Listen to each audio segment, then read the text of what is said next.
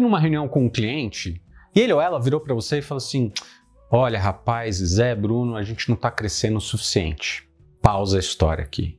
O que, que é suficiente?